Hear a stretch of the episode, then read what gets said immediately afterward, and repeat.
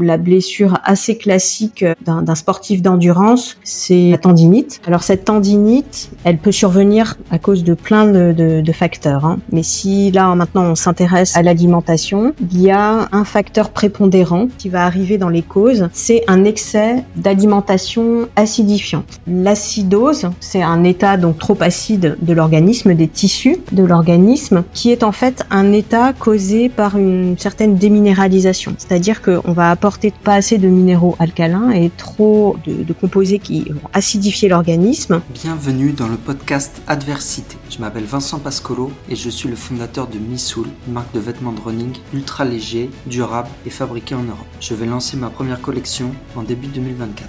À travers ce podcast, j'ai décidé de partir à la rencontre d'athlètes de haut niveau également de sportifs amateurs qui repoussent leurs limites et qui ont décidé de réaliser des défis aussi fous les uns que les autres. Je suis moi-même un sportif amateur qui repousse ses limites. J'ai réalisé cet été un ultra trail de 100 km en montagne. Dans ce podcast, je vais parler de dépassement de soi, de résilience, de motivation, de préparation physique, de préparation mentale, mais également de sport d'endurance. Donc si tu aimes le dépassement de soi, le sport et l'endurance, tu es au bon endroit. C'est un épisode très riche et très passionnant que j'ai enregistré avec Annelise, qui est naturopathe et nutritionniste et expert en micronutrition. Elle accompagne aujourd'hui des sportifs qui ont besoin de rééquilibrer leur alimentation à des fins de performance. On a échangé sur les liens entre le sommeil et l'alimentation, également les blessures et l'alimentation. On a discuté des points à mettre en place pour rééquilibrer son alimentation et mieux performer. J'en dis pas plus et je laisse maintenant place à l'épisode. Bienvenue sur le podcast Adversité. Aujourd'hui, je reçois une naturopathe et nutritionniste. J'ai le plaisir de recevoir Anne-Lise. Je te remercie d'avoir accepté l'invitation. Comment vas-tu? Écoute, je vais très bien. Merci beaucoup, Vincent. Ben, comme on avait échangé justement en, off, c'est toujours intéressant de, discuter, d'en apprendre plus sur la partie nutrition, surtout que c'est une partie très importante et c'est un des leviers assez importants de la performance en course à pied. Mais avant de démarrer l'entretien, l'interview, est-ce que tu peux te présenter? Oui, écoute, pas de souci. Donc euh, j'ai 48 ans, j'habite en Alsace, d'où je suis originaire. Alors en fait, mon parcours est assez, va dire, il est pas très linéaire dans la mesure où euh, j'ai commencé en tant qu'ingénieur, j'ai fait des études d'ingénieur en chimie, j'ai d'ailleurs jamais travaillé dans la chimie. J'ai travaillé dans l'industrie pendant une petite dizaine d'années, puis j'ai fait euh, une première reconversion professionnelle dans le domaine de l'environnement et du développement durable.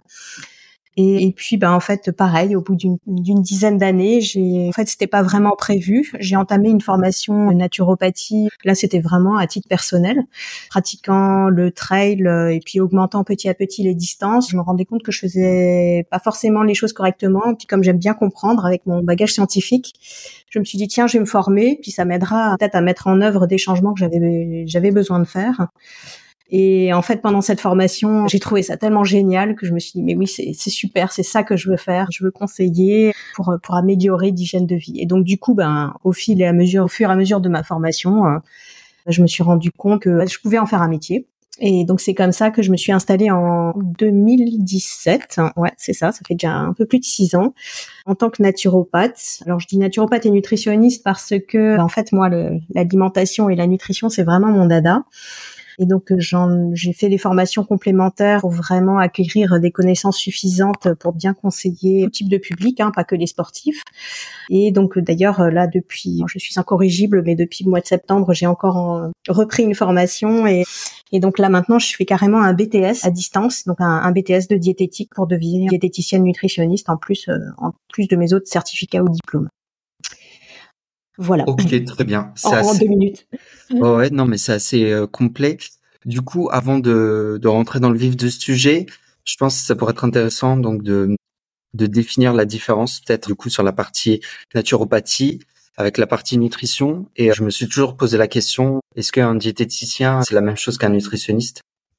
Alors non, mais effectivement, on va dire que le terme de diététicien, c'est un terme qui est vraiment officiel. Je n'ai pas le droit de l'utiliser tant que je n'ai pas le diplôme officiel.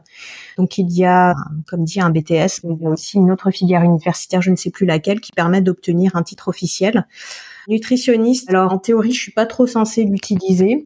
Nutritionniste, donc s'applique aux diététiciens, également aux médecins nutritionnistes qui ont suivi une formation complémentaire en nutrition. Donc ça peut être un diplôme universitaire en nutrition, parce que dans la formation de base de médecine, sauf erreur, il n'y a pas beaucoup de, notions de diététique ni de nutrition.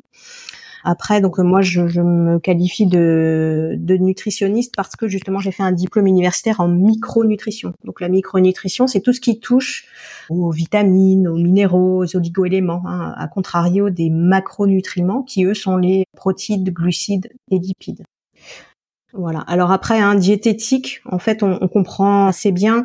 Une diététique, en fait, ça va être un, conseil euh, un peu général. Ça, peut aller au-delà de, de l'alimentation. C'est aussi des conseils d'hygiène de vie. La nutrition qu'on comporte vraiment des conseils de ce qu'on va mettre dans notre assiette. Voilà, j'espère que c'est à peu près clair. Oh oui, non, c'est très clair. Et du coup, tu as une partie aussi naturopathie. Je pense que ça peut être intéressant de comprendre. Bah voilà, sait que la naturopathie, c'est ça fait partie. Je sais pas si je peux le définir ainsi, mais euh, de des médecines alternatives. En tout cas, c'est pas forcément reconnu. Donc, euh, savoir qu'est-ce qui rentre dans la naturopathie. Ouais. Alors euh, effectivement, je crois que des précisions sont nécessaires car tu as employé deux termes que je n'emploierais personnellement pas. Le premier, c'est médecine, puisque ben voilà, un naturopathe, euh, sauf s'il a suivi des études de médecine, n'est pas médecin. Et le deuxième, c'est alternatif. J'aime pas trop non plus parce que ça fait un peu bizarre. C'est comme quand on dit parallèle. Euh, non, on vient pas d'un, de la troisième ou de la quatrième dimension. Donc en fait, la naturopathie, c'est c'est un ensemble de techniques qui sont complémentaires, effectivement, à la médecine traditionnelle. Le alors la naturopathie, c'est vraiment hyper large. On peut comparer ça, s'il si, y a des auditeurs qui ont des notions de médecine traditionnelle chinoise, c'est vraiment quelque chose de très très large, c'est-à-dire qu'on a vraiment une approche globale de la personne. On va essayer de pas se concentrer juste sur euh, un problème. Hein. C'est vrai que souvent quelqu'un va consulter un naturopathe ou un médecin euh, chinois parce qu'il y a un problème. Et donc en fait, on va essayer de pas se concentrer juste sur le problème, mais on va essayer de prendre un petit peu de hauteur et d'essayer de comprendre pourquoi ce problème est apparu. On va essayer de chercher cette cause et de supprimer cette cause pour éviter que le problème revienne. Donc, exemple classique, j'ai un bouton, je vais pas juste mettre une pommade sur mon bouton, enfin, je dis n'importe quoi, une pommade, ça peut être autre chose. On va essayer de comprendre pourquoi le bouton est apparu et essayer de supprimer cette cause. Parce que, en fait, sinon, on risque d'avoir le bouton qui va apparaître ailleurs. Voilà. C'est un peu ça l'idée. Alors, donc pour ça, en fait, on s'appuie en naturopathie sur trois gros piliers. Le premier, c'est celui qui nous intéresse aujourd'hui, l'alimentation. Hein, donc euh, bah, c'est logique, hein, c'est vraiment notre carburant et c'est ce qui va euh, permettre d'alimenter notre corps. Le deuxième pilier, c'est la gestion des émotions, la gestion du stress. Si on s'alimente correctement, mais qu'on est super stressé, en fait, il y a plein de mécanismes, notamment de digestion, qui ne vont pas bien fonctionner. Donc, euh, si je reste sur l'exemple de l'alimentation, il y a plein de nutriments qu'on va mal assimiler dans ce cadre-là. Donc, ce deuxième pilier est super important. Le troisième, alors c'est vrai que dans, quand on parle des sportifs, il est peut-être un petit peu moins présent, mais quand même. Le troisième, c'est l'activité physique et la respiration. Alors on va dire le mouvement et la respiration, parce qu'on n'est pas obligé de faire du sport à outrance. L'idée, c'est de faire bouger notre corps et d'activer la respiration correctement parce que là c'est pareil, notre corps il est fait pour bouger, il est fait pour respirer correctement.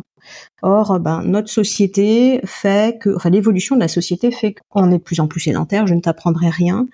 Et puis, euh, ben, on respire globalement plutôt à moitié dans le haut de la cage thoracique et pas du tout dans des respirations complètes. Donc ça aussi, c'est super important pour que le corps fonctionne correctement. Et donc, euh, on va vraiment s'attacher à donner des conseils sur ces trois piliers-là. Alors du coup, c'est hyper vaste évidemment, et donc tout l'enjeu, ça va être ben, d'essayer d'hiérarchiser pour pas noyer la personne sous des tonnes de conseils euh, sans savoir euh, par où commencer. Et donc souvent, on commence par des choses très simples, et notamment l'alimentation. Ok, très bien. Ça marche. De toute façon, sur ton site internet, il y avait pas mal de, piliers que je trouvais intéressants. On va euh, aller dans le vif du sujet. Donc la partie alimentation, enfin la partie nutrition, ça qui pour moi est très intéressante. Il y avait une partie stress sommeil. Moi, ce que je vois sur la partie sommeil, tu vois, c'est alors après sur les athlètes de haut niveau, je je saurais pas dire, mais sur on va dire les les les athlètes du, du dimanche et même les personnes sédentaires, mmh sommeil est quelque chose qui est souvent négligé. On a tendance à pas dormir assez Et si on prend la partie performance, il y a, pour moi, il y a deux clés, c'est la partie sommeil et la partie euh, nutrition. Moi, je voulais savoir, est-ce que la nutrition et le sommeil sont quelque chose qui sont interconnectés? Ouais, complètement. Alors, je juste pour rejoindre ce que tu as dit en, introduction, effectivement, euh, le, sommeil, c'est vraiment quelque chose qu'il ne faut pas négliger. Alors, je pense qu'on on a tous déjà fait une, une sortie avec euh, quelques heures de sommeil euh, qui manquaient. Et on, alors, sauf exception, qui confirme la règle évidemment, mais globalement, on sent bien que les performances sont moindres quand il manque quelques heures de sommeil. Quand on est jeune, ce qui n'est plus trop mon cas, enfin tout est relatif, on récupère encore relativement bien. Et donc finalement, cette carence, on la sent pas trop trop. Mais au fur et à mesure que les années passent, la récupération est moins bonne et l'effet de plus en plus important. Donc plus les années et plus il sera important de soigner son sommeil. Alors cela étant dit, on est tous différents et il y a des personnes qui vont se sentir très bien avec 5 heures de sommeil par nuit. Je te cache pas que c'est quand même pas fréquent ou en tout cas ça peut être masqué par des excitants par ailleurs, des litres et des litres de café ou que sais-je encore. Mais malgré tout, on n'est quand même pas tous égaux. Hein, donc il y a vraiment des personnes qui ont besoin de beaucoup de sommeil. Donc en tout cas, voilà, premier point, effectivement, sommeil super important. Et pour répondre à ta question, effectivement, alors il n'y a pas que l'alimentation, mais le sommeil et l'alimentation sont, liés. Je vais donner un exemple très simple. Allez, on rentre dans la saison de la raclette.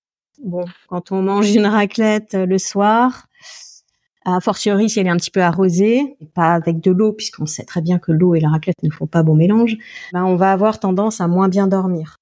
Alors, en fait, c'est très facile à expliquer. On va dire qu'il y a un côté quand même qui est excitant quand on mange du gras ou du sucré, hein, ce qui n'est pas le cas de la raclette. Mais bon, si on s'enfile une tablette de chocolat avant d'aller se coucher, là aussi, on va sentir peut-être l'effet excitant.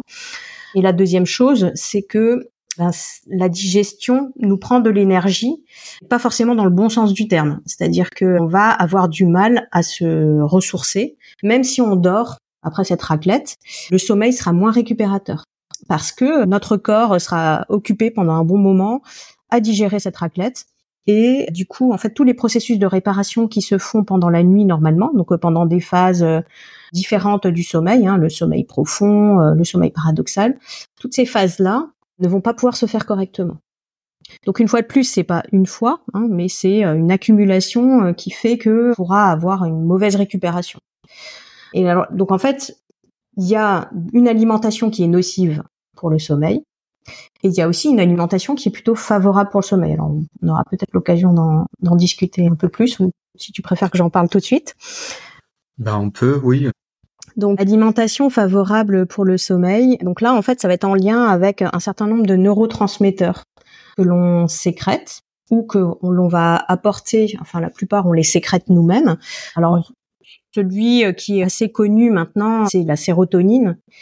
La sérotonine, en fait, c'est un neurotransmetteur qui est un précurseur de la mélatonine. Alors celle-là aussi, on la connaît, hein, c'est une hormone qui est l'hormone dite du sommeil. Et effectivement, en fait, quand on sécrète de la mélatonine, on va pouvoir trouver le sommeil. Et à l'inverse, si on ne sécrète pas correctement la mélatonine, bah là, on va pas trouver le sommeil ou difficilement.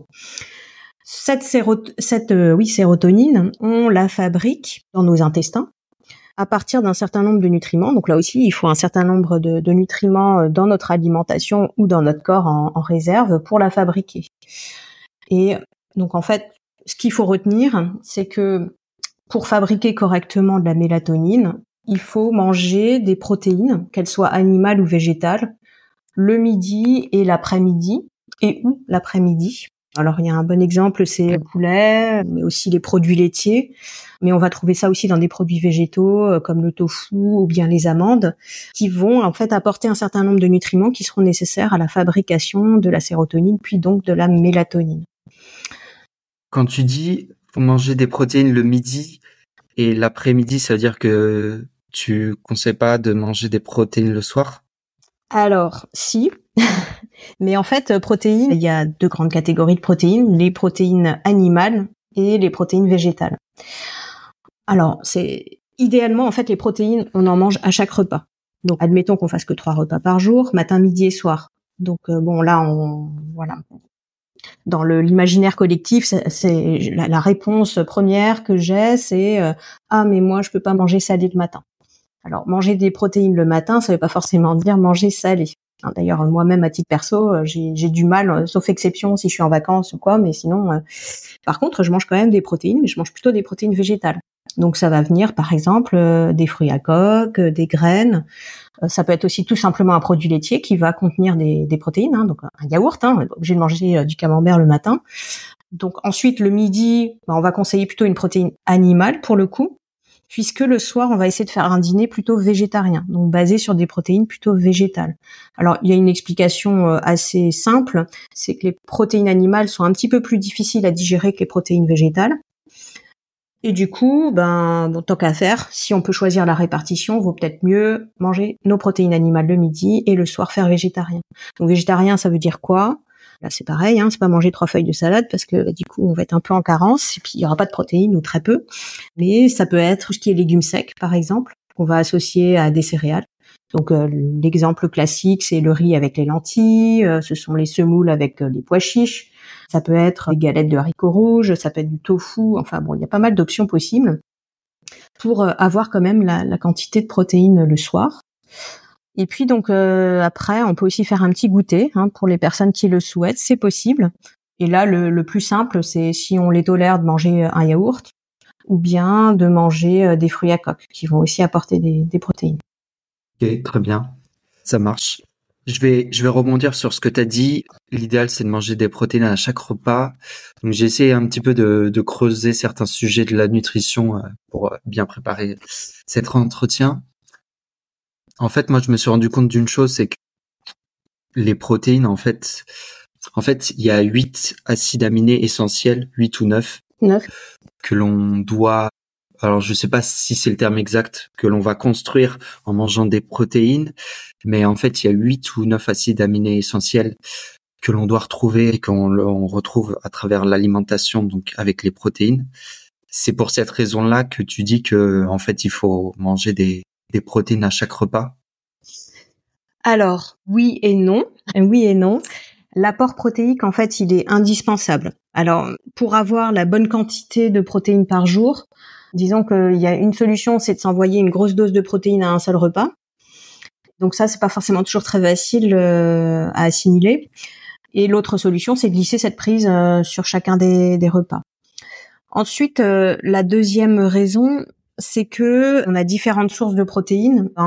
comme je te disais, c'est peut-être plus facile d'adapter la source de protéines au moment où on va les prendre dans la journée. Donc voilà, ça c'est une deuxième raison. Troisième raison, c'est que on peut avoir des bons moments pour consommer euh, les protéines. Et quand on consomme les protéines, on consomme pas d'autres choses. Et alors là, pourquoi est-ce que je dis ça? C'est que souvent le matin, en tout cas dans un petit déj classico-classique français, on va pas avoir assez de protéines. Et du coup, on va avoir trop d'autres choses. Donc le fait de manger un petit peu plus de protéines va permettre de prendre la place d'autres choses, d'autant plus que les protéines permettent d'assurer la satiété, contrairement à ce qu'on pourrait croire. Donc, donc voilà pourquoi je, je, conseille d'en prendre à chaque repas. Après, cette histoire d'acides aminés, d'acides aminés essentiels, hein, qui sont au nombre de 9, sauf erreur, en fait, dans les produits animaux, globalement, on a un bon équilibre. C'est-à-dire qu'il y a un bon profil d'acides aminés essentiels. Donc, ils sont essentiels, ça veut dire que le corps ne sait pas les fabriquer et qu'il faut absolument les apporter par l'alimentation. Hein, donc, juste pour expliquer cette terminologie. Donc, les protéines animales, globalement, et l'œuf en particulier, fait partie des protéines, entre guillemets, parfaites, puisqu'elles sont, l'œuf, en tout cas, il est très bien équilibré dans ses acides aminés essentiels alors que les protéines végétales, euh, à part les produits à base de soja et le quinoa, qui je crois sont les deux seuls qui sont à peu près bien équilibrés, tous les autres sont carencés en au moins un acide aminé essentiel. De mémoire, les céréales sont carencées en lysine, donc ça c'est un acide aminé essentiel, et les légumes secs ainsi que la pomme de terre sont carencés en méthionine et en cystéine.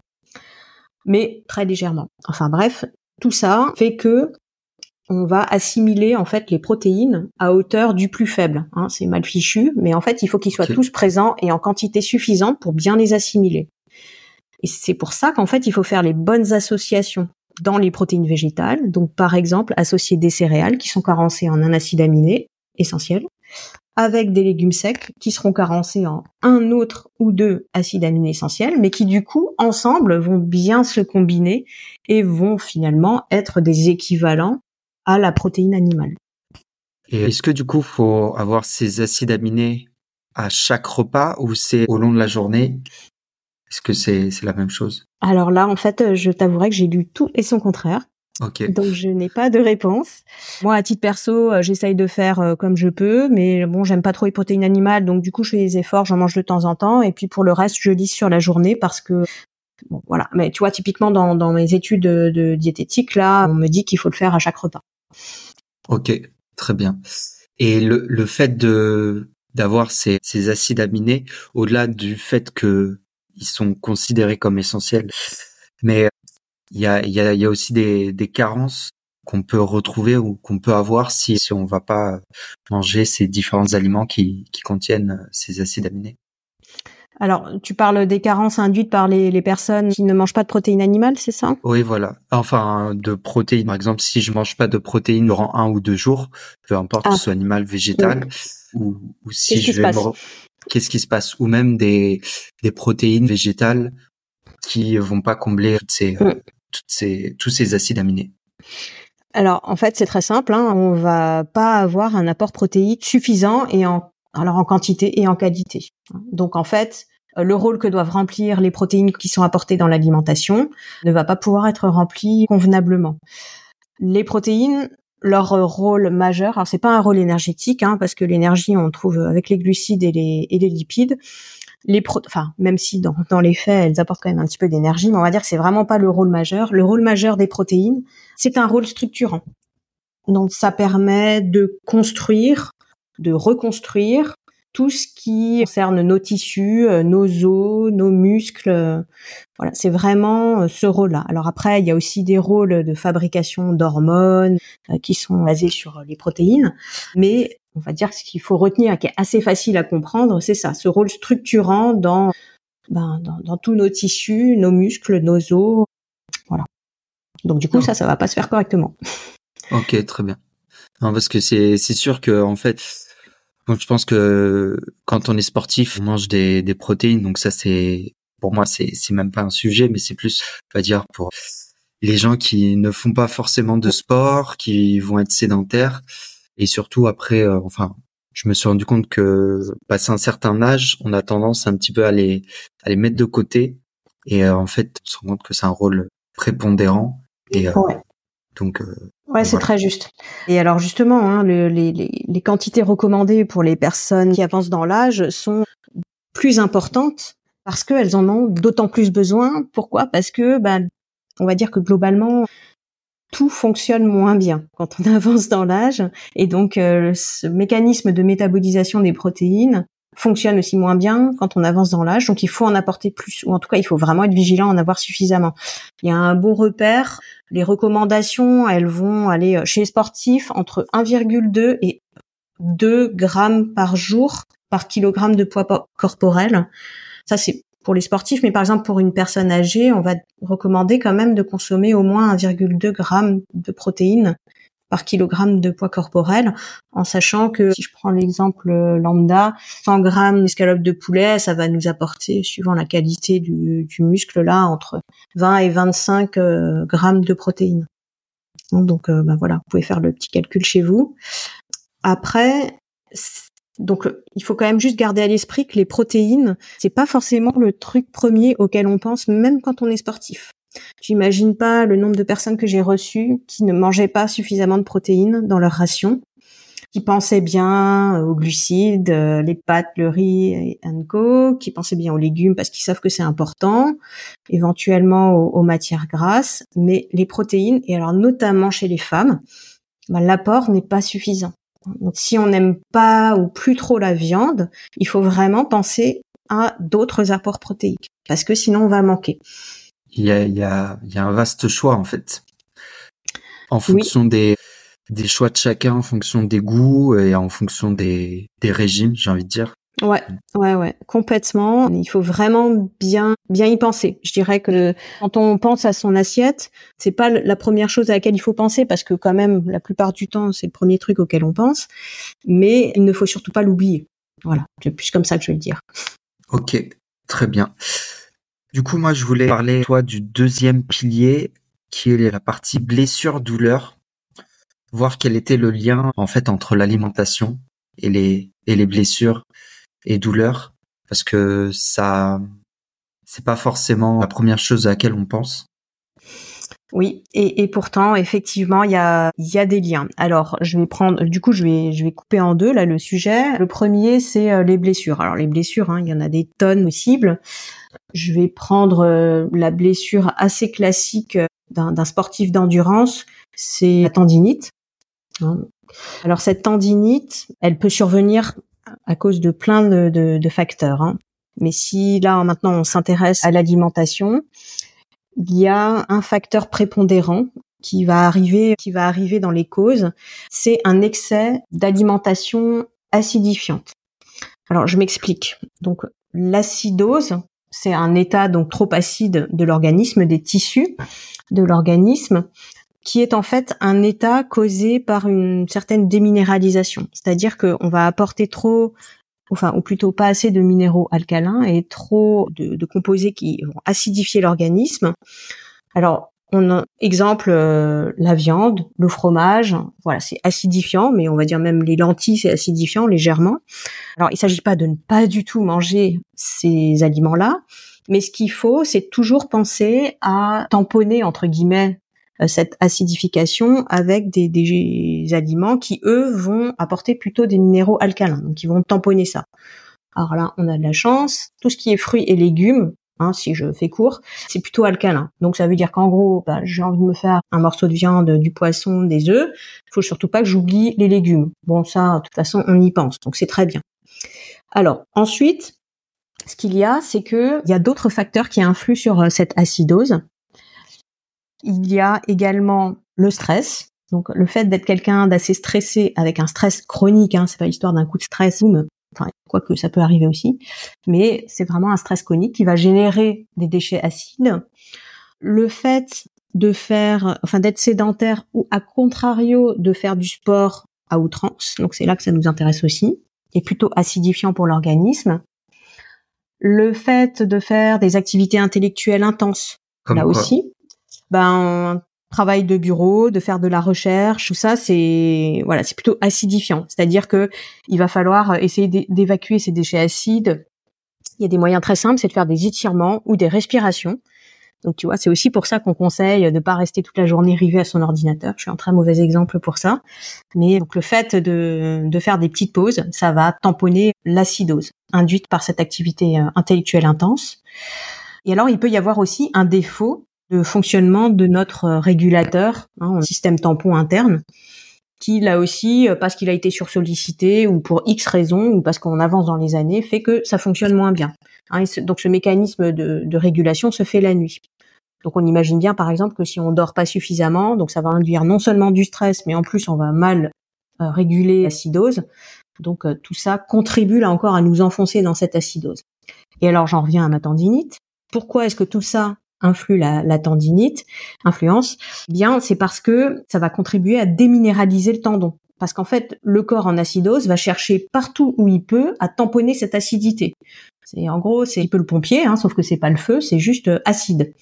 Et du coup, ben, ça contribue à déminéraliser. On va chercher du calcium, du magnésium, du potassium, tout ça qui est plutôt alcalinisant partout où on peut. Donc ça peut causer aussi des déchaussements dentaires, la chute de cheveux, des caries, la déminéralisation osseuse et donc de la déminéralisation tendineuse. Et alors franchement, ça ça marche presque à tous les coups. Hein. Des, sportifs qui viennent me voir avec des tendinites chroniques, hein, ils n'arrivent pas à s'en défaire. Ils testent leur, leur pH, puisqu'en fait, on, a un moyen très simple de le tester, c'est par le biais de bandelettes urinaires. Donc, euh, on teste le pH de l'urine, alors pas la première urine du matin, parce que celle-là, elle est forcément acide, mais à d'autres moments de la journée, donc idéalement pas euh, juste après avoir mangé une grosse assiette de légumes, parce que sinon c'est pas très représentatif. Donc euh, deux trois moments dans la journée, euh, sur une semaine à peu près, pour avoir une mesure un peu lissée. Le pH doit globalement être euh, aller entre 6-8 et puis aller jusqu'à 7,2, 7,4. Donc ça, c'est un pH qui sera légèrement acide ou bien neutre ou bien basique, qui va montrer que euh, le corps s'est bien géré. C'est-à-dire, ok, on génère des acides, mais on arrive à remettre les compteurs à zéro durant la nuit et on est de nouveau bien. Ok, très bien. Ça, ça fait beaucoup de beaucoup d'informations et beaucoup de points sur lesquels je voulais rebondir. C'est vrai que le sport à outrance, hein, ils ont pour les athlètes de haut niveau, ils ont pas trop le choix de, de faire autrement. Moi, je voulais savoir, tu vois, la course à pied, c'est considéré comme un, enfin, c'est considéré, c'est un sport à impact, donc peut-être plus propice à avoir des tendinites, etc. Est-ce que dans d'autres sports, par exemple le vélo, la natation, on peut retrouver ce genre de, on peut retrouver des tendinites? Est-ce que euh, l'alimentation joue aussi ou, euh, ou c'est différent? Ouais, alors disons que dans la course à pied, on cumule un petit peu tout. Il y a l'alimentation qui joue un rôle, mais c'est vrai que c'est un sport à, impact. Alors ça dépend où on le pratique. Si on fait des marathons, bah, on est systématiquement sur le bitume. La foulée est super importante, les chaussures sont super importantes, la posture. Donc là, en fait, voilà, cette répétition de choc qui peut induire des problèmes de tendons. La natation, c'est peut-être le sport où il y a le moins de risques et encore hein, parce que autant le bas du corps ça va à peu près. Mais bon j'ai quand même souvent là aussi alors j'ai pas des tonnes de, nageurs mais des triathlètes euh, qui eux ont des problèmes d'épaule. Sur sollicite quand même hein. donc donc finalement là aussi hein, l'alimentation peut vraiment jouer. Et puis après bon on évolue dans un environnement pollué hein, quand euh, on nage c'est pas terrible terrible non plus hein, pour euh, un bon équilibre acido-basique le cyclisme, là pareil, il n'y a pas de choc, mais finalement ça va être aussi la répétition. Il y a quand même une sollicitation, ça dépend comment on en fait hein, du vélo, mais euh, admettons qu'on soit triathlète ou, cycliste euh, à un niveau euh, quand même amateur, mais voilà, enfin bref, on passe pas mal d'heures sur la selle. Là c'est un petit peu comme la course à pied, il y a plein de facteurs qui jouent parce qu'on peut avoir une mauvaise posture sur le vélo, mais pareil, si on a tendance à l'acidose, ça va jouer aussi, c'est clair, ça va finir par ressortir peut-être moins rapidement. Euh, le corps pardonnera peut-être un petit peu plus, mais, ça va ressortir aussi. Ok, très bien. Et tu disais ouais, on va aller, le corps va aller chercher du calcium, du potassium. Donc ce qui est, ce que je comprends, c'est les minéraux alcalins. C'est ça. Est-ce que, du coup, si je comprends bien, si si on mange des aliments où on va retrouver justement ces minéraux-là, on va on va comment dire rééquilibrer. Euh, on va rééquilibrer, ouais, tout à fait. En théorie, oui. tout dépend de où on part. Souvent, quand euh, on part d'un niveau relativement bas, moi j'aime bien quand même conseiller des compléments alimentaires qui vont donner une grosse dose de minéraux à un moment T ou M pour vraiment bien recharger et bien reminéraliser. Ce processus est assez long, hein, c'est ça va prendre plusieurs semaines pour reminéraliser, pour aller vraiment dans les cellules. Donc ça peut suffire si on fait vraiment un effort, on fait des cures de jus de légumes, des choses comme ça, mais ça peut aussi euh, ne pas être suffisant. Et dans ce cas-là, il faudra aller vers des, cures de minéraux alcalins. Il y en a un que j'aime bien, qui est très simple à, consommer, mais voilà, ça conviendra pas à tout le monde. C'est le lithotam. En fait, le lithotam, c'est une algue ça se présente sous une poudre blanche euh, qui a pas vraiment un goût extraordinaire. Soit on le consomme sous forme de gélule, mais alors du coup il faut consommer des tonnes de gélules, donc euh, bon j'aime pas trop ça. Mais soit on peut vraiment le trouver sous forme de poudre, mettre soit dans un shaker, euh, soit on le met dans un yaourt, soit on le saupoudre sur une salade. Et en fait il y a plein de minéraux là-dedans. Donc c'est quelque chose de pas très cher qui peut des fois suffire. Hein, mais après, bon, il y a pas mal de calcium dans le lithotam, alors ça peut présenter des problèmes chez les personnes qui peuvent pas consommer trop de calcium, puisqu'en fait, il y a une limite supérieure de calcium à ne pas dépasser. Voilà. Ok. Et du coup, tu parles de limite, est-ce qu'il y a un degré, une limite minimum à atteindre pour, on va dire, avoir cet effet tampon par rapport à ces minéraux où on est en carence? Oui. Pour un sportif? Mais en fait, il est propre à chacun. À chacun, d'accord. Ouais, ouais. Parce qu'en fait, on a tous des capacités euh, différentes de métabolisation des acides. Je pense que tu as déjà entendu parler de l'histoire du jus de citron à prendre le matin à jeun. Ça, peut-être ça te oui, dit quelque chose. oui, à jeun. Oui, voilà. Alors, Bon, il y a un effet. Alors, il y a de la vitamine C, hein, c'est du, du citron frais. Il y a un effet protecteur sur le foie, ok, mais c'est pas ça qu'on cherche. Là, en fait, le citron, chez la plupart des gens, en fait, quand il est métabolisé, il devient alcalinisant. Mais ça veut dire pardon. Donc alcalinisant, ça veut dire qu'il tamponne l'acidité. Acide et acidose, c'est deux choses différentes, hein, ou acidifiant. Hein. Il y a le goût acide du citron, et puis il y a le potentiel d'acidification de l'organisme ou euh, d'alcalinisation. Quand, quand, tu dis il est métabolisé Ouais, il est transformé, utilisé par le corps. D'accord, ok. Ouais. Et, et, et, donc en fait, il y a certaines personnes qui, quand elles prennent du jus de citron, vont au contraire s'acidifier encore plus. Hein, donc chez, on va dire 80% des gens, bah, ça fonctionne bien le jus de citron pour tamponner l'acidité. Et puis, bah, en fait, chez 20% des gens, ce sera pas une bonne idée. Donc ça, c'est vraiment testé au cas par cas. En fait, le meilleur moyen de le savoir, c'est quand on prend le jus de citron, si ça nous fait envie, ben c'est plutôt bon signe. Mais faut savoir s'écouter. Hein. Et si ça nous fait pas envie, ben, c'est qu'a priori, c'est pas forcément très bon pour le corps. Ouais. Ben c'est c'est un peu comme euh, tout, on va dire en course à pied. Tout le monde ne consomme pas les mêmes gels, les mêmes barres, etc. Que ce soit à l'effort ou, ou après l'effort parce que en fait euh, l'organisme va réagir euh, de manière différente. Et c'est ça qui est chouette finalement, hein, c'est qu'on est tous différents. Donc un même conseil pour un même problème, donner un truc super chez quelqu'un va être une catastrophe chez quelqu'un d'autre. Bon, normalement maintenant j'arrive à peu près à faire la différence, mais c'est vrai que ben, des fois j'ai des surprises hein, chez les plantes aussi qui peuvent très bien marcher chez une personne, mais qui vont pas bien marcher chez une autre pour un même problème. Hein, donc là, faut rester humble et puis pas se dire ok, ben il y a quand même encore des choses qu'on a du mal à expliquer. Ok, très bien. Et euh, tu me parlais tout à l'heure de des facteurs qui vont influencer comme le stress. Bah là, le stress, je, je prends l'exemple d'un sportif, mais on peut avoir un stress la veille d'une compétition, etc. Euh, ça, à part le fait de travailler sur la partie mentale, il n'y a pas trop de solutions qui peuvent exister.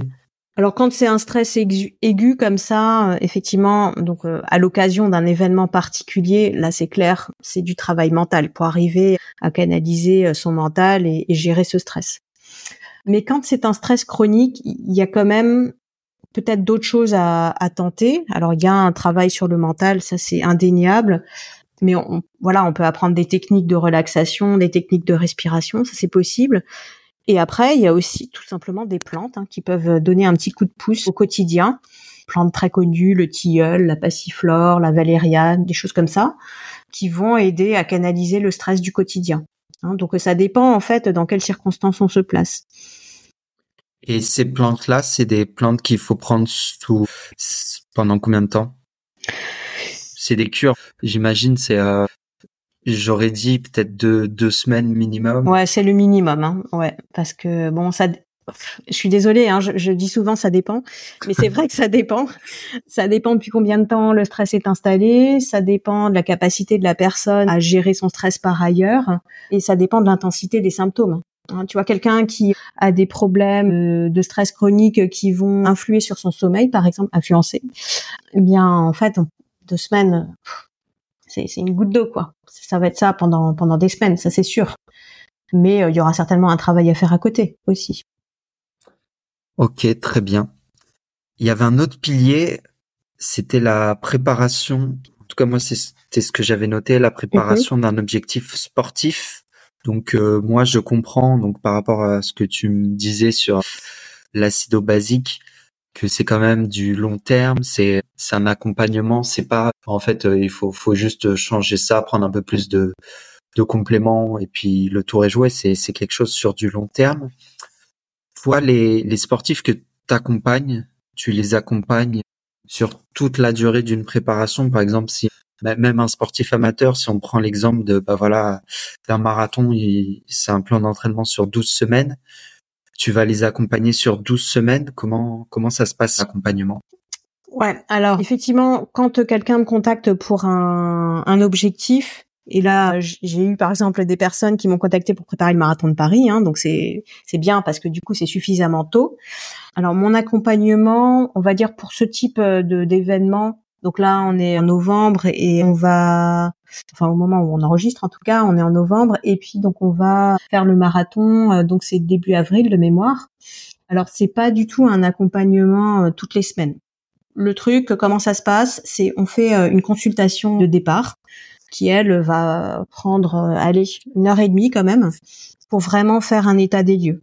Euh, et alors typiquement, ça va me permettre moi d'évaluer. Alors si on parle d'acidose, ça va me permettre d'évaluer euh, s'il y a une acidose, à quel niveau et comment y remédier. Mais bien sûr, on va aborder bah, l'alimentation au quotidien de la personne, son alimentation en course, les problèmes qu'elle aura pu avoir, des blessures, est-ce qu'elle dort bien, est-ce qu'elle digère bien, etc.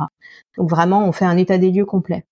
Et donc, je donne des conseils. Hein. Il n'y a pas forcément de compléments alimentaires. Ça peut être simplement des conseils nutritionnels, mais aussi d'hygiène de vie. Et puis, on va refaire un un petit point, donc un point de suivi, mais au plus tôt, ça va être un mois après, au plus tôt. Parce que bah, il faut, il y a quand même souvent un certain nombre de choses à mettre en place, donc ça sert à rien qu'on se voit toutes les semaines si c'est pour se regarder dans le blanc des yeux et se dire ah bah zut j'ai pas encore eu le temps de mettre ça en place quoi. Donc ça demande toujours un petit peu de temps, bah déjà d'assimiler euh, les infos que j'ai données. Nous on hiérarchise hein, à l'issue de la première consultation ce qu'il y a à mettre en place qu'est-ce qui est prioritaire. Et puis donc du coup on fait le point à la première euh, consultation de suivi. Et souvent en fait la préparation d'un objectif sportif c'est deux consultations de suivi, voire même euh, des fois trois ou quatre quand euh, c'est vraiment un gros truc et qu'on part de loin, qu'il y a vraiment des gros problèmes à résoudre, dont une consultation bilan après course pour voir comment ça s'est passé et puis ben pour tirer les leçons pour la suite et que la personne soit autonome. Donc tu vois, c'est pas toutes les semaines hein, comme un plan d'entraînement c'est plutôt du mensuel. Mais en sachant que la première consultation donne déjà beaucoup de clés et beaucoup de choses à mettre en place. Ok, très bien, ça marche. Et euh, est-ce que, parce que en fait, le, la partie nutrition est quand même, moi je trouve qu'elle est quand même pas mal corrélée avec la partie mentale. Est-ce que tu interviens aussi sur cette partie mentale Enfin, quand je dis partie mentale, je me comprends dans le sens où par exemple, on peut avoir quelqu'un qui, qui vient de loin, comme tu disais, qui, ben voilà, ça va nous faire une très belle transition pour le pilier suivant, qui est l'addiction. Donc, on peut avoir tendance à, voilà, un peu trop forcer sur le sucre ou, avec un peu d'excès, par exemple, ça peut être lié à l'alcool ou autre. Quand tu pars de, de loin avec un athlète, enfin, la partie mentale est importante à ce niveau-là parce que il faut toujours je pense, arriver à se faire plaisir. Mais en même temps, après, si on a pas mal de choses à modifier, je pense que il faut, faut que le mental intervienne. Il faut trouver un petit peu les, les bonnes ressources ou les bonnes stratégies pour tout simplement que le, la consultation soit porte ses fruits. Oui. Alors, en fait, il y, a, y a pas mal de choses dans ce que tu dis. Alors déjà, il faut savoir qu'en fait, les personnes qui viennent me voir, hein, si elles sont dans ce contexte, savent qu'il y a un truc qui va pas. Quand elles viennent me voir, normalement, elles ont envie de changer quelque chose. Hein, après, c'est avoir envie, c'est déjà quand même la moitié du chemin de fait. C'est d'ailleurs pour ça que offrir une consultation à quelqu'un, c'est pas forcément une bonne idée. Il faut que la personne, elle en ait envie. Moi, je vais pas pouvoir faire à sa place. C'est d'ailleurs pour ça que bon, j'avais donné un petit nom à, mon activité, j'avais appelé ça choisir naturopathie.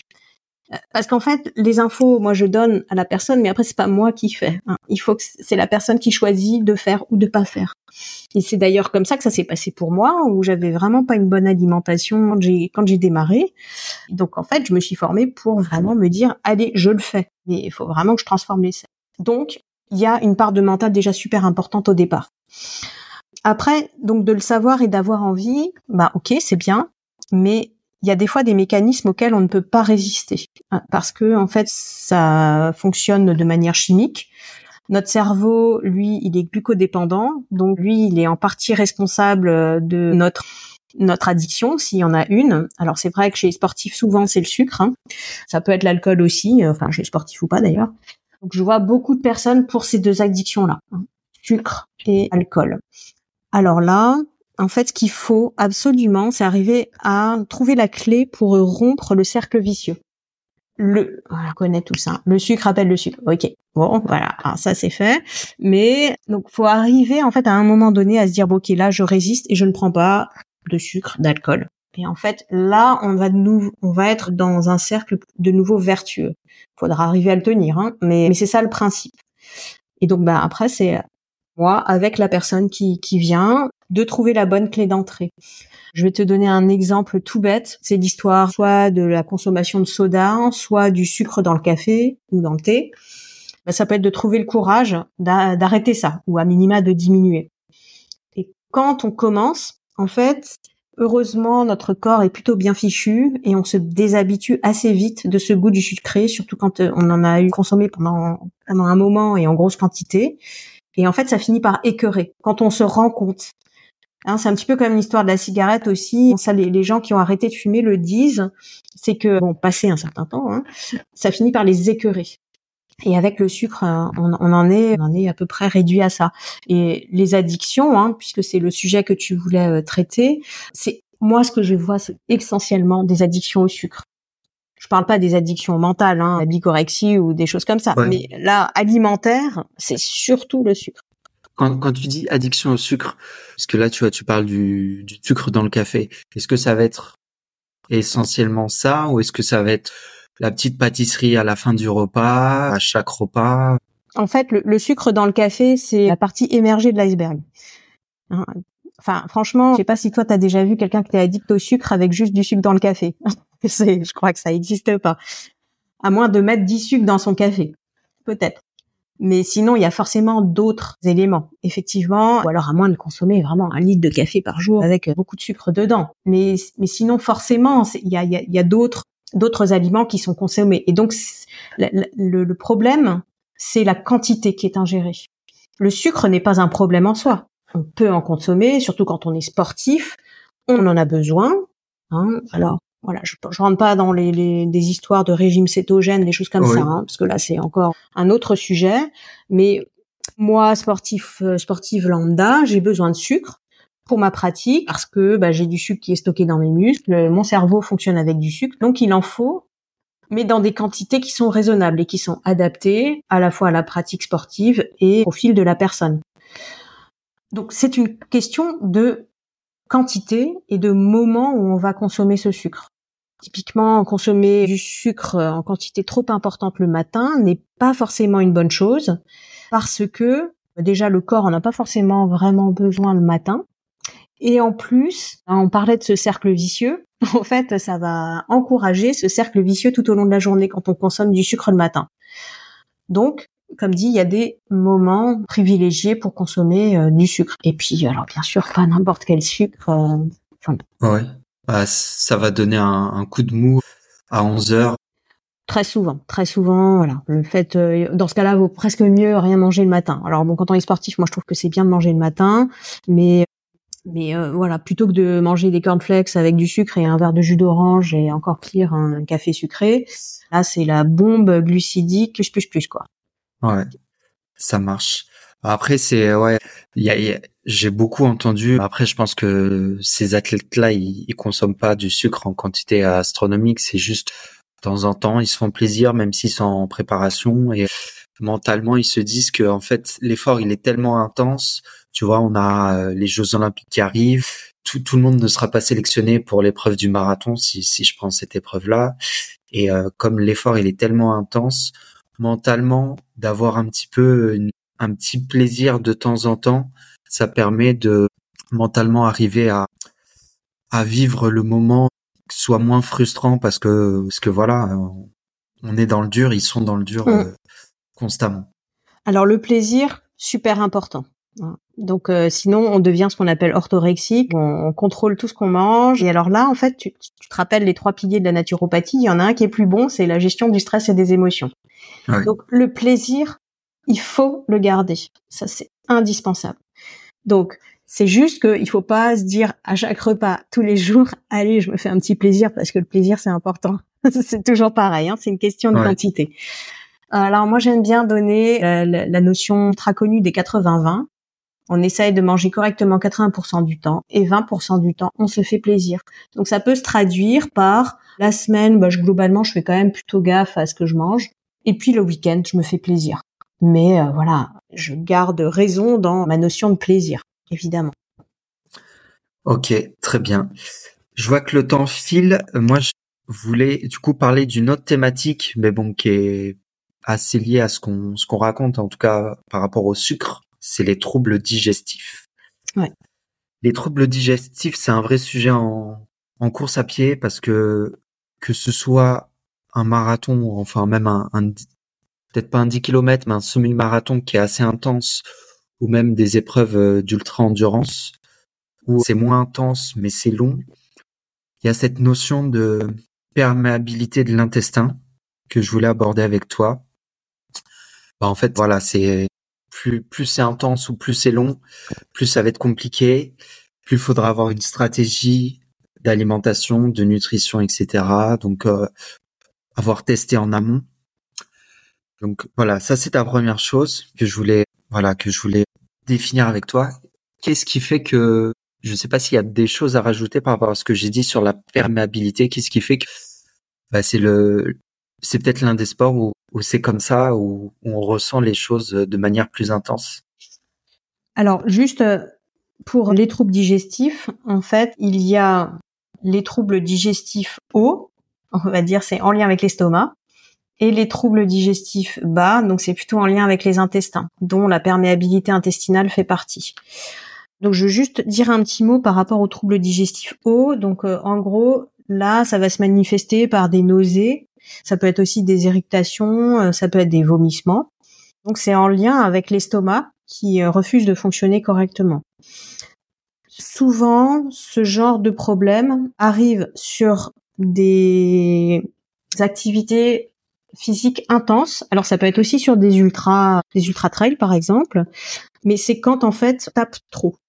Alors il peut y avoir aussi un phénomène de stress qui bloque tout le système digestif et donc l'estomac en premier en premier chef et donc du coup qui fait que si euh, l'estomac s'arrête, bah, assez rapidement on a des nausées voire des vomissements. Donc ça, c'est déjà une première chose. Que faire par rapport à ça?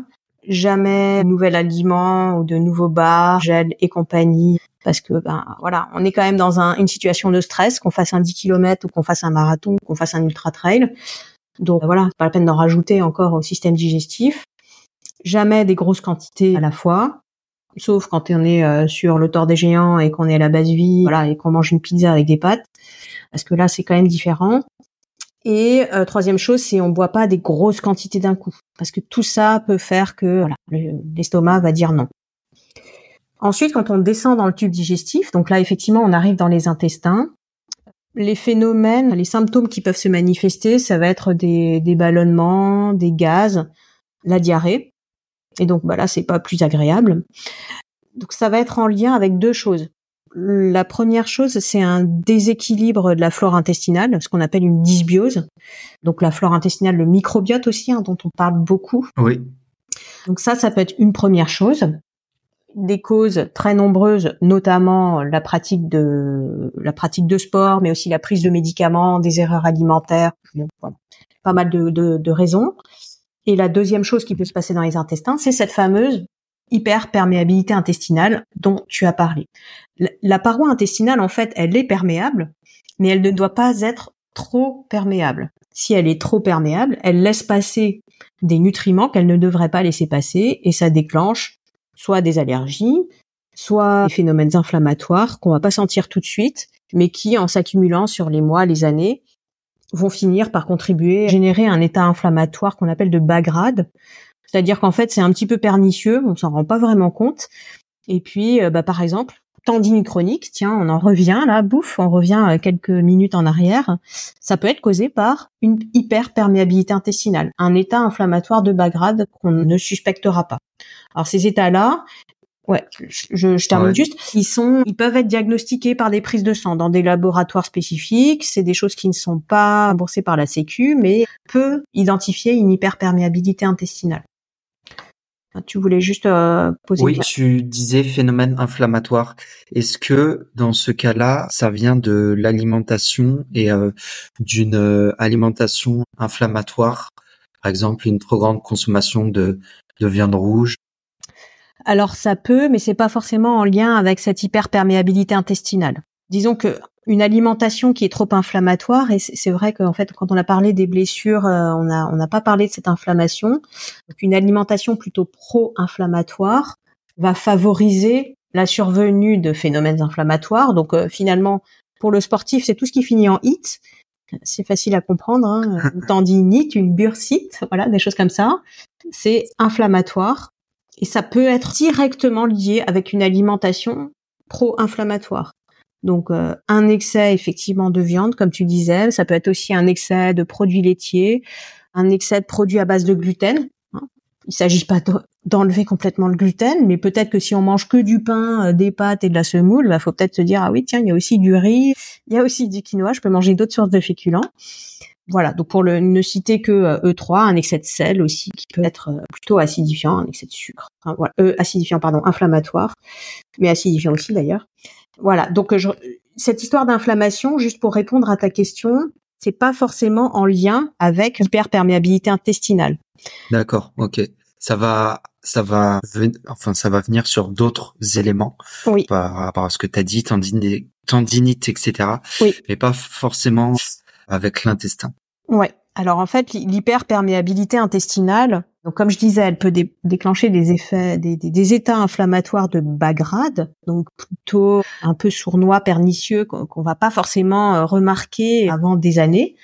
Mais après, ça peut aussi déclencher carrément euh, des manifestations du corps euh, complètement autres. Ça peut être des phénomènes ORL, Hein, des gens qui ont des, sinusites, des voilà, des, rhinites à répétition. Alors là, on a toujours le teint derrière, qui peut être en lien avec une hyperperméabilité intestinale. Donc, euh, ce qu'il faut retenir, c'est qu'en fait, quand on a cette hyperperméabilité, il y a des nutriments qui passent dans la circulation sanguine, donc par l'intermédiaire de cette barrière intestinale, et alors qu'ils ne devraient pas passer. Pourquoi? Parce que cette barrière est trop perméable, elle laisse trop passer de nutriments. Ok, c'est quoi les nutriments qui pourraient passer? En fait, c'est tout ce que notre corps dégrade. Les, alors ça va être les protéines. Voilà. Donc en fait, les protéines, hein, elles sont coupées en tout petits morceaux pour être assimilées. Hein, c'est ces fameux acides aminés, par exemple. Les sucres complexes vont être coupés en petits euh, sucres simples. Les acides gras, pareil. Alors là, ça va pas vraiment être assimilé à ce niveau-là, mais après, ça peut être aussi des, des, molécules vraiment isolées. Alors, tu me diras, c'est quand même, ça fait partie des protéines. Hein. Je pense notamment au gluten, qui euh, peut causer problème à ce niveau-là de l'organisme. C'est en lien avec cette hyperperméabilité intestinale. Et alors, cette hyperperméabilité intestinale est causée par quoi? Quand on est dans le sujet des sports d'endurance, et particulièrement les sports de choc, hein, ça, je pense que c'est quelque chose qui est maintenant assez démocratisé. C'est donc premièrement donc le choc en lui-même, hein, on imagine assez bien, notamment si on n'a pas une ceinture abdominale euh, suffisamment tonique, bah les, viscères bougent hein, quand on court. Il y a déjà ça. Donc ça peut endommager potentiellement la paroi. Deuxièmement, il y a un phénomène qu'on appelle d'ischémie reperfusion. Alors désolé, terme un peu technique. Qu'est-ce que ça veut dire concrètement? Quand on court, le sang va vers les organes qui sont vraiment vitaux, les muscles, le cerveau. les intestins, c'est pas vital. Euh, la digestion, je peux pas dire qu'elle s'arrête, mais en tout cas, voilà, hein, elle n'est plus très très active. Donc du coup, les intestins sont pas très vascularisés. Quand l'activité s'arrête, qu'est-ce qui se passe? Le sang revient dans les viscères et notamment dans les intestins. Donc, bah, il y a en fait une alternance de vascularisation et de dévascularisation, ce qu'on appelle l'ischémie. Et en fait, ça, ça endommage aussi la paroi des intestins. Donc, on comprend bien que c'est pas une fois, mais c'est l'accumulation là aussi. Et puis après, ben, il y a plein d'autres euh, raisons, hein, et notamment euh, tous les polluants qu'on peut ingérer, les médicaments qui ne sont pas nécessaires et qu'on prend euh, trop souvent, qui peuvent endommager la paroi. quand tu dis médicaments, est-ce que tu fais référence à des antidouleurs? Alors, c'est pas vraiment précisément une famille de médicaments, c'est en fait l'excès de molécules chimiques exogènes, donc extérieures au corps, qui doivent être métabolisés, donc transformés par l'organisme, hein, qui à force peuvent là aussi endommager euh, cette euh, cette paroi intestinale. Voilà, l'autre euh, effet c'est sur le foie, hein, c'est que c'est pas forcément super super pour le foie et les antidouleurs peuvent aussi avoir des effets rénaux. Ok, très bien, c'est clair. Il y avait ah oui. Du coup moi je voulais te poser la question est-ce que En tout cas, moi, c'est c'est ce que j'ai souvent entendu, donc c'est ce que j'ai plus ou moins essayé d'appliquer lors des différentes courses que j'ai pu faire. C'était d'éviter de manger des fibres, donc tout ce qui va être légumineuse où il y a quand même pas mal de fibres, et il y avait également, bon, il y a la partie aussi éviter de manger trop de, de céréales, trop de, de gluten. Est-ce que, est-ce que c'est, c'est intéressant pour éviter justement, donc euh, si je reprends tes termes, pour éviter de déséquilibrer la flore intestinale. Et du coup, j'avais une autre question qui est, qui est liée, c'est lors de la phase d'affûtage, donc les deux semaines avant le début de la, la course, est-ce que des compléments alimentaires peuvent être intéressants spécifiquement? Alors je me souviens plus le nom, mais euh... ah, j'ai un trou de mémoire. La spiruline, Ouais, non, mais il y, avait des euh, compléments alimentaires spéciaux pour la flore intestinale. Euh. Ah, des euh, probiotiques. Oui, voilà, des probiotiques. D'accord, d'accord. Alors le coût des fibres, effectivement, ça peut être intéressant de diminuer sa consommation de fibres la semaine qui précède une compétition. Alors, c'est toujours pareil, ça dépend de la tolérance de, de chacun. Hein. Si au quotidien tu consommes beaucoup beaucoup de fibres, bah faut vraiment juste diminuer. Si tu en consommes déjà pas des masses et que tu as les intestins plutôt sensibles, moi je conseille carrément d'arrêter. Euh, donc vraiment de ne consommer que le strict minimum. Ça veut dire on est sur des féculents plutôt blancs, hein, donc du pain blanc, des pâtes blanches, que je conseille pas du tout au quotidien, mais là pour le coup oui. Effectivement pas de légumes secs, hein, on évite les pois chiches, les haricots blancs, hein, si on est sujet à des désordres intestinaux. Et puis bon c'est valable aussi pour les fruits et les légumes. Donc on va consommer vraiment le strict minimum et plutôt cuit parce que ça a tendance à ramollir les fibres, donc c'est plus facile il y a une meilleure tolérance digestive quand c'est cuit. Donc là, ça dépend vraiment de la tolérance personnelle. Moi, au quotidien, je mange beaucoup de fibres, donc du coup, je diminue la semaine qui précède, mais je supprime pas complètement parce que bah, après, il y a aussi euh, juste un besoin d'aller aux toilettes, hein, tout simplement. Donc, euh, il faut trouver le bon équilibre. Donc pour ça, il faut bien se connaître aussi. Ensuite, donc par rapport vraiment à cette question de la flore intestinale, je veux juste rappeler, dire que les fibres, c'est ce qu'on appelle des prébiotiques. Les fibres, en fait, c'est la nourriture de nos petites bactéries, hein, les, les probiotiques, qui sont au niveau de nos intestins, de notre flore intestinale. Donc les fibres viennent nourrir, donc euh, elles contribuent à un bon équilibre de la flore intestinale. Donc c'est pour ça que c'est quand même important d'en avoir au quotidien et essayer de pas les supprimer complètement. Prendre des probiotiques pendant la période d'affûtage, Écoute, honnêtement, c'est pas à ça que je penserais en premier. Si je devais prendre des compléments alimentaires dans la période d'affûtage, les probiotiques, il faut les prendre avant parce que euh, il faut que tu arrives dans ta période d'affûtage et que tu sois confort. Maintenant, rien ne t'empêche si tu sais que tu vas être assez que ça va être compliqué parce que au quotidien, tu as des problèmes intestinaux, hein, ce qui ce qui est possible. Tu peux prendre des probiotiques en continu. Hein. De toute façon, moi, j'ai des gens qui font des cures de probiotiques de plusieurs mois pour retrouver un bon confort. Alors bon, c'est sûr que si tu prends des antibiotiques 15 jours avant la compétition, là oui, effectivement, il vaut peut-être mieux prendre des probiotiques euh, dans les 15 jours qui suivent. Ok, très bien, c'est clair. Moi, j'avais une autre question, euh, tu vois, euh, par rapport au sucre, pour revenir sur le sucre. On dit souvent que le corps, bah, c'est une fabuleuse machine qui est capable de s'adapter.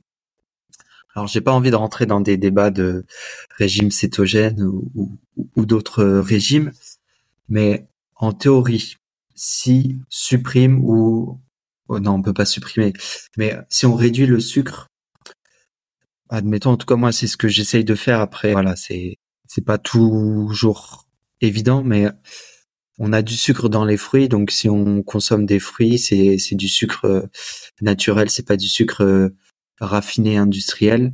Je pense que c'est très bien, mais si on étant donné que le corps est capable de s'adapter et que lors de la course, on va prendre des produits même s'ils sont pas, même s'il n'y a pas un indice glycémique très élevé, avec les barres ou les gels, est-ce que en fait, est-ce que finalement, ce serait pas mieux de, je vais pas dire de consommer au trans du sucre, mais de de pas forcément chercher à réduire à hauteur de 80% le sucre, parce qu'en fait, si je vais supprimer le sucre ou le réduire vraiment drastiquement.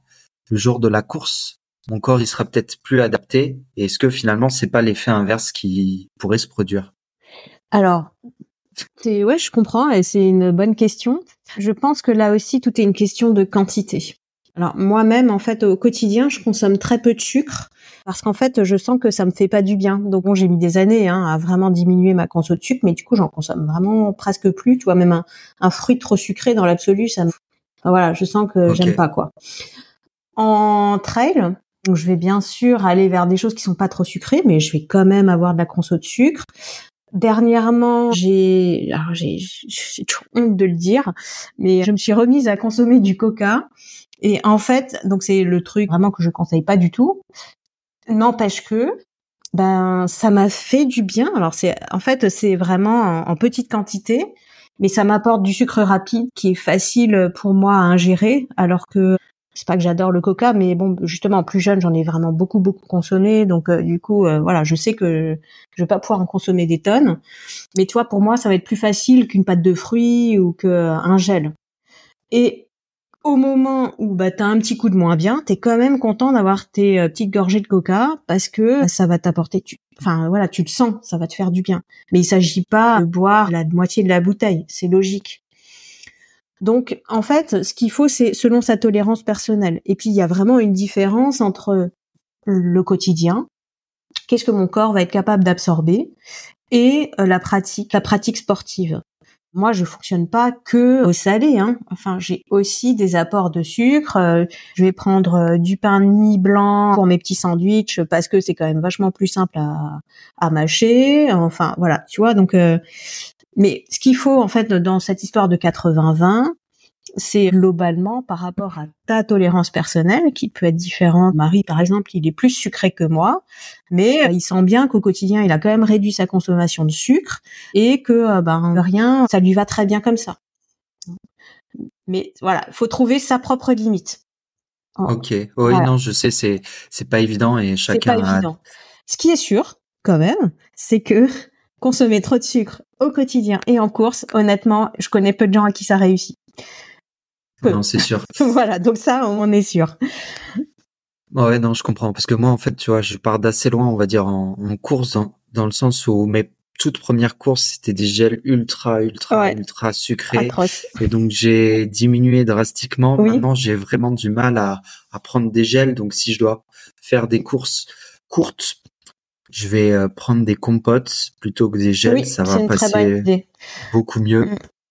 Donc du coup, j'ai des barres, mais mes barres, c'est maintenant c'est à base de miel pour réguler la glycémie et pas avoir des pics durant une course.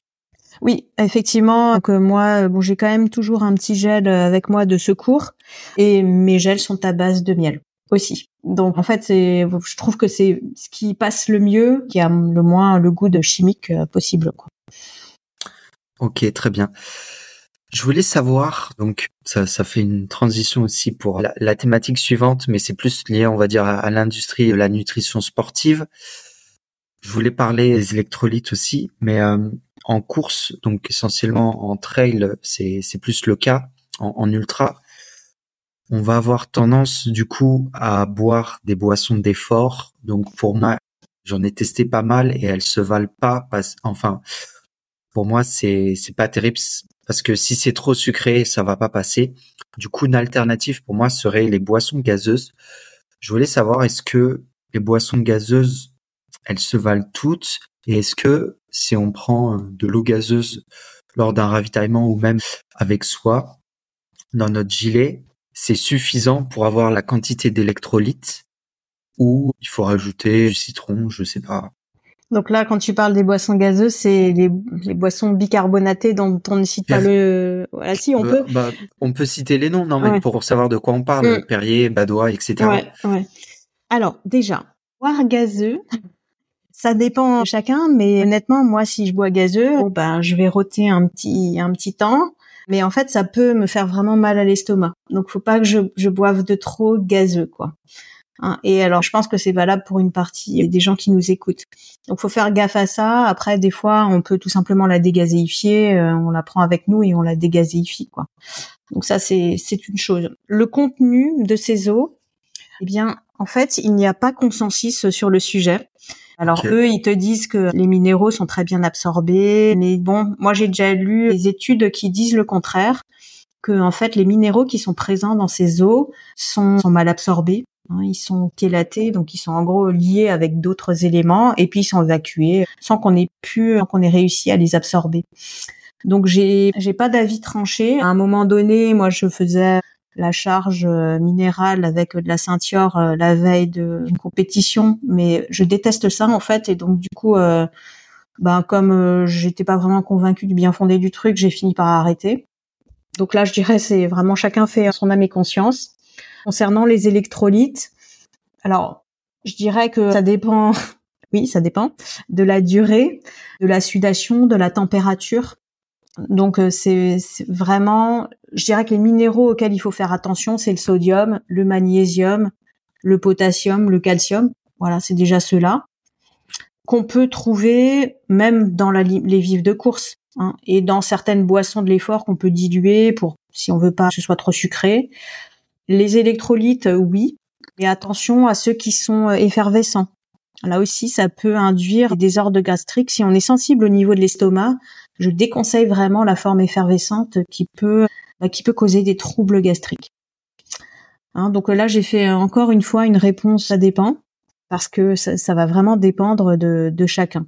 Mais moi, à titre personnel, j'utilise légèrement des boissons de l'effort, mais très diluées, parce que j'arrive sur des courses longues à, à manger correctement, à m'alimenter donc si je dois faire une course relativement courte, donc pour moi ça va être un, 30 km, bah là dans ce cas-là, euh, je vais peut-être pas manger des masses et encore, et euh, je vais prendre une boisson de l'effort parce que voilà sur euh, 3 heures, 4 heures, je, enfin voilà ça dépend, je vais tolérer cette boisson. Mais alors sur du long. Euh,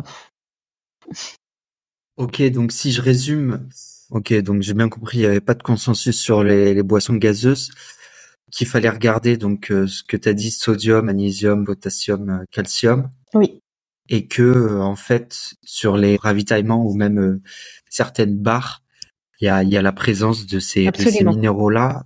Donc et, et du coup cette présence en minéraux, est-ce qu'elle est suffisante dans les barres par exemple?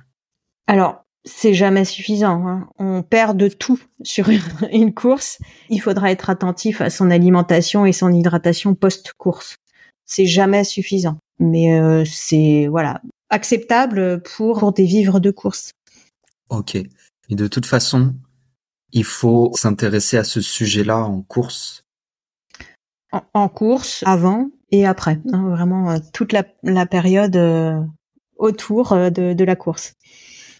Et euh, d'un point de vue, on va dire, nutritionnel, lors d'une course, qu'est-ce que ça va apporter de plus d'avoir cette prise d'électrolytes? Bah en fait, finalement, chacun de ces minéraux a une fonction. Donc, euh, si je prends, alors c'est principalement, ça va être sur la contraction nerveuse et la contraction musculaire, plus le bon équilibre hydrique dans le corps. Si je réfléchis à ce que j'ai fait à peu près le tour des minéraux que j'ai cités, oui, c'est à peu près ça. Plus l'équilibre acido-basique. Donc si on manque de ces minéraux, ben, on peut arriver à tenir si le corps a une bonne capacité de résistance, mais on peut aussi être sujet à des crampes, ça c'est le classico-classique, mais aussi avoir des problèmes nerveux par exemple, mauvaise transmission nerveuse, baisse de la tension, baisse de la vigilance. Ok. Déshydratation. Quand on manque de sodium, voilà. Ça marche. Très bien. C'est clair. Après, moi, de toute façon, là, on va arriver petit à petit sur, sur la fin de l'épisode. Il nous reste 10 minutes. J'avais des, des questions un peu plus d'ordre personnel pour, pour essayer de mieux comprendre les, les contradictions qu'offre, je trouve, la, la nutrition. Peut-être que tu pourras me, m'aider ou me conseiller là-dessus. Alors, c'est vrai que la nutrition, c'est quand, on entend des conseils, les gens vont nous dire, je parle pas d'un point de vue sportif, mais plus d'un point de vue d'ordre général de tous les jours. On va nous dire, bah, en fait, faut pas manger transformé, faut essayer de manger euh, équilibré, 5 fruits et légumes par jour, donc des protéines et bio, proche de chez soi, local. Mais quand on a dit ça, en fait, évidemment, je pense que tout le monde euh, le sait, est au courant. Mais euh, je trouve que je trouve que ça manque d'informations dans le sens où moi j'ai essayé de j'essaie de prendre un peu de recul et savoir est-ce qu'il y avait des des schémas qui existaient dans la nutrition qui étaient on va dire au-dessus de de tout qu'il fallait qu'il fallait respecter. Au vu de notre interview, je comprends, après peut-être euh, je me trompe, mais que quand même, il fallait regarder l'équilibre acido-basique. Je sais pas si tu es d'accord là-dessus. Mhm. en termes de, de, choses vraiment à, à, avoir en tête au quotidien. Après, il y a une autre chose aussi que je pense qui est intéressante de prendre en compte, c'est de manger essentiellement. Bon, après, on peut toujours évidemment se faire plaisir, etc. Mais on va dire dans le 80-20, de manger des produits anti-inflammatoires. Ou en tout cas de limiter euh, les produits pro-inflammatoires. Exactement. Mais du coup, ça m'amène à, en tout cas pour moi, c'est pour ça c'est un petit peu compliqué à, à appréhender la nutrition, c'est que il y a certains aliments qui vont être top dans le sens où il va y avoir plein de nutriments qu'on va retrouver. Je prends l'exemple de la viande rouge. Et d'un autre côté, on va avoir plein de, en fait, d'un autre côté, ça va être anti-inflammatoire, etc. Donc du coup, c'est c'est pas toujours évident pour, euh, on va dire pour Monsieur tout le monde, de de bien comprendre comment fonctionne euh, la nutrition et, et son alimentation au quotidien. Ouais. Alors je comprends, je comprends ta préoccupation. Je, je dirais que tout est une question de priorité. Quelle est ta priorité du moment? Si tu es une femme qui a des règles abondantes, ben il faudra essayer de pas mettre la viande rouge de côté parce que c'est une bonne source de fer. Mais si tu es un homme très sportif euh, qui euh, développe des tendinites à répétition et qu'en plus tu es un bon viandard, ben, il faudra peut-être diminuer cette consommation de viande rouge. Donc c'est pour ça que je te disais, en fait, la première consultation, elle prend du temps parce que ça permet d'identifier tes points de faiblesse et quelles sont tes priorités. Moi, souvent, hein, je reçois une personne, euh, enfin, je reçois des personnes qui viennent me voir pour quelque chose. Quand on fait cet entretien, on se rend compte qu'il y a quand même pas mal d'autres choses aussi. Et donc, ben, tout l'enjeu pour moi et du coup pour elle, ça va être d'identifier quel, est le, point de départ, par quoi il faut commencer, et le reste en découlera. Et donc, du coup, en fait, ça fait une priorité. Si tu quelqu'un qui mange vraiment n'importe quoi, ben, par quoi on commence? Quelle est la première priorité? Et ensuite, ben, on mettra en place la suite. Donc pour revenir à ta question, l'exemple de la viande rouge, bah, ça dépend vraiment de la priorité. Voilà, et ça va être pareil pour plein d'aliments qui peuvent poser problème. Mais finalement, en fait, je dirais que s'il faut faire une conclusion, globalement, une règle valable pour tout le monde, c'est de manger varié et alors équilibré. Qu'est-ce que ça veut dire équilibré? Ça veut dire en gros, faut apporter des protéines, des glucides, des fruits et légumes, plutôt des légumes que des fruits, et des corps gras le tout en quantité raisonnable et de manière variée, lissée sur la semaine, voire même sur 15 jours. Voilà, faut retenir ça. Alors évidemment, quand j'ai dit ça, j'ai rien dit, mais c'est juste pour dire qu'en fait, il n'y a pas un truc, une case dans laquelle tout le monde peut rentrer. C'est pas aussi simple que ça.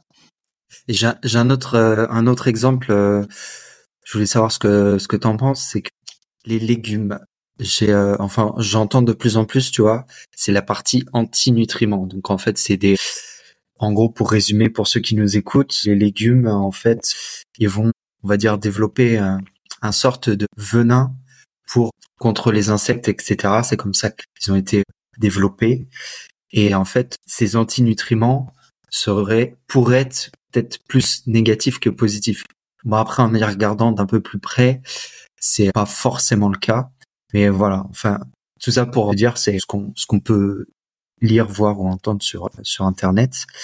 Et en fait, les, les légumes, on, nous dit qu'il faut manger cinq fruits et légumes. Les légumes, il y a, y a plein de, de bienfaits sur euh, plein de légumes anti-cancer, etc. Donc, tu vois, c'est essayer de, de comprendre où est le, le juste milieu. Alors, se méfier de tout ce qu'on lit. Oui, non, mais de tout ce qu'on entend. Voilà, donc ça c'est déjà première chose. Ensuite, donc dans les légumes, alors euh, je suis pas sûre de bien voir ce, à quoi tu fais référence. Je vais simplement dire dans les légumes, il y a des fibres qui peuvent inhiber la, enfin empêcher la bonne absorption de certains nutriments. Ça c'est une première chose. Par exemple, euh, quand il y a trop de fibres, on n'assimile pas bien le calcium, le magnésium qui sont dans dans dans les voilà dans les légumes qu'on assimile. Donc ça, c'est déjà une chose. Ensuite, il y a deux autres choses avec les légumes. Le premier, la première, c'est que les légumes, quand on prend du conventionnel, c'est-à-dire quelque chose qui n'est pas raisonné ou bio, ou euh, l'agriculteur du coin que vous connaissez et que vous savez qu'il travaille correctement, bah du coup en fait ils peuvent effectivement faire plus de bien que de mal parce que ok on mange des fibres, des vitamines, des minéraux, super. Par contre on mange aussi des pesticides, des engrais et compagnie. Euh, et ça on le souhaite pas, en tout cas pas sur la durée. Dernière chose, c'est que les justement les légumes et les fruits euh, qui sont plutôt bio ou en tout cas qu'on a laissé faire, euh, il a été prouvé qu'ils développent plus de nutriments. Donc ils sont plus concentrés parce qu'ils sont obligés de se défendre. Alors là, pour le coup, je reviens avec ce que tu disais. Donc ils développent pas vraiment des poisons, je ne crois pas. Ils développent notamment. Alors ils sont plus concentrés en vitamines et minéraux parce qu'on leur laisse plus le temps de, de, de grandir. Donc ils, ont plus le temps de développer des, des nutriments. Et en plus, ils doivent se défendre tout seuls. Il n'y a pas de pesticides qui sont apportés. Et donc ce système de défense va développer plus d'antioxydants euh, puisque c'est ça leur système de défense, que euh, dans euh, les légumes conventionnels ou les fruits conventionnels. Donc, a priori, c'est plutôt bénéfique sur le plan de la santé de consommer du bio ou du raisonné. Très bien. Du coup, une dernière question pour la pour la fin. Quelles sont les Est-ce qu'il y a des des carences dans l'alimentation Donc, j'imagine que tu vas me dire oui, mais est-ce que des carences assez importantes en termes de minéraux? Moi, j'avais noté, par exemple, euh, je sais que au vu de la consommation qui a changé, par exemple, le collagène, c'est quelque chose que le corps ne peut pas produire, donc on est en carence. Est-ce qu'il y a d'autres carences qui sont importantes, qui pourraient peut-être nécessiter des, des compléments alimentaires ou faire un rééquilibrage avec certains aliments plutôt que d'autres Ouais, donc le collagène, effectivement, hein, puisqu'en fait le collagène, on trouve ça dans la peau, les tendons. Donc euh, c'est pas le genre de truc qu'on mange plus très souvent aujourd'hui, ou les viandes très grasses. Donc les bouillons de pot-au-feu, par exemple, il y a du collagène là-dedans si c'est pas dégraissé. Donc là, c'est sûr que ben on en consomme plus trop trop. Hein. Ensuite, un minéral auquel je pense, c'est le magnésium parce que ben globalement, il est moins concentré euh, dans notre alimentation moderne et parce qu'on aura tendance à le surconsommer, qu'on soit sportif, stressé, on a tendance à le surconsommer. Une autre carence très classique euh, qui a été mise euh, en lumière par la Covid-19, c'est la vitamine D parce que ben, on consomme pas des masses dans l'alimentation et parce que ben, on la enfin voilà on peut la synthétiser que en été si on met pas de crème solaire ce qu'on ne fait plus hein. en fait on sort toujours on met de la crème solaire enfin sauf si on va courir un petit peu et encore donc il y a la vitamine D et euh, je pense aussi au fer. Hein. Il y a quand même souvent, je vois des femmes qui sont carencées en fer. Alors femmes sportives euh, encore plus. Voilà. Mais ça c'est ce à quoi je pense. Voilà, le plus évident, on va dire, en termes de carence. Ok, très bien. Et euh, moi j'avais noté électrolytes, donc les, les autres minéraux. Les autres minéraux, ceux-là on va pas être carencé. tout ce qui est calcium, potassium. Alors le potassium, honnêtement, c'est vraiment difficile d'être carencé. Le calcium, c'est possible. Hein. Par exemple, euh, je fais une éviction de produits laitiers parce que je les digère pas ou par conviction. Ben là, euh, tout de suite, c'est plus compliqué. On trouve du calcium ailleurs euh, dans l'alimentation, mais mais moins. Donc ça peut être une source de carence en, en calcium. D'accord. Et la vitamine D, oui, effectivement, tu parlais du soleil. On, en retrouve dans les œufs, si je dis pas de bêtises. Ouais, les poissons gras, on en retrouve aussi, mais pas beaucoup dans l'alimentation. Hein. Ok. Ouais. Et c'est une vitamine donc qui est liposoluble. Hein. Elle se retrouve que dans le gras. Donc typiquement dans des produits laitiers écrémés, on n'en trouvera pas non plus. Ok. Ça marche. Très bien. Ben, je crois qu'on a on a fait le tour. Après, on peut toujours. On pourrait continuer pendant des heures. Exactement, parce que c'est un sujet passionnant et que il y a, y a toujours matière à, à raconter des à raconter des choses et, et donc voilà. Bah, je voulais te remercier euh, d'avoir partagé tout ça. C'était euh, très intéressant de de voir en fait les, les différents paliers et en fait on se rend pas compte, mais euh, grâce à cette interview là, on comprend pas mal de choses, tu vois, par rapport aux blessures sur les sportifs et, on se rend compte que au final l'alimentation a un, rôle crucial et une alimentation équilibrée, euh, ça restera toujours pour moi une très bonne alimentation au quotidien. Mm. Donc euh, merci pour ce partage. Bah écoute, merci à toi Vincent. Pour suivre les aventures d'Annelise, j'ai mis tous les liens dans les notes de l'épisode. Vous pouvez retrouver son compte Instagram euh, Naturopathie Nutrition Alsace, ainsi que sa page YouTube Alben Collet et son site internet pour avoir plus d'informations. Choisir-naturo.fr. Merci à tous d'avoir écouté l'épisode jusqu'au bout et je vous dis à la semaine prochaine pour un nouvel épisode. Allez, ciao Si cet épisode t'a plu, tu peux laisser un avis 5 étoiles sur Spotify ou Apple Podcast. Avec Apple Podcast, on peut également laisser un commentaire. Les avis vont m'aider essentiellement à remonter dans le classement, aller euh, chercher des athlètes euh, de haut niveau et apporter encore plus de valeur à ce podcast sur des thématiques diverses et variées. Donc euh, n'hésite pas à me laisser un avis 5 étoiles, ça m'aidera beaucoup à progresser et faire progresser le podcast. Merci.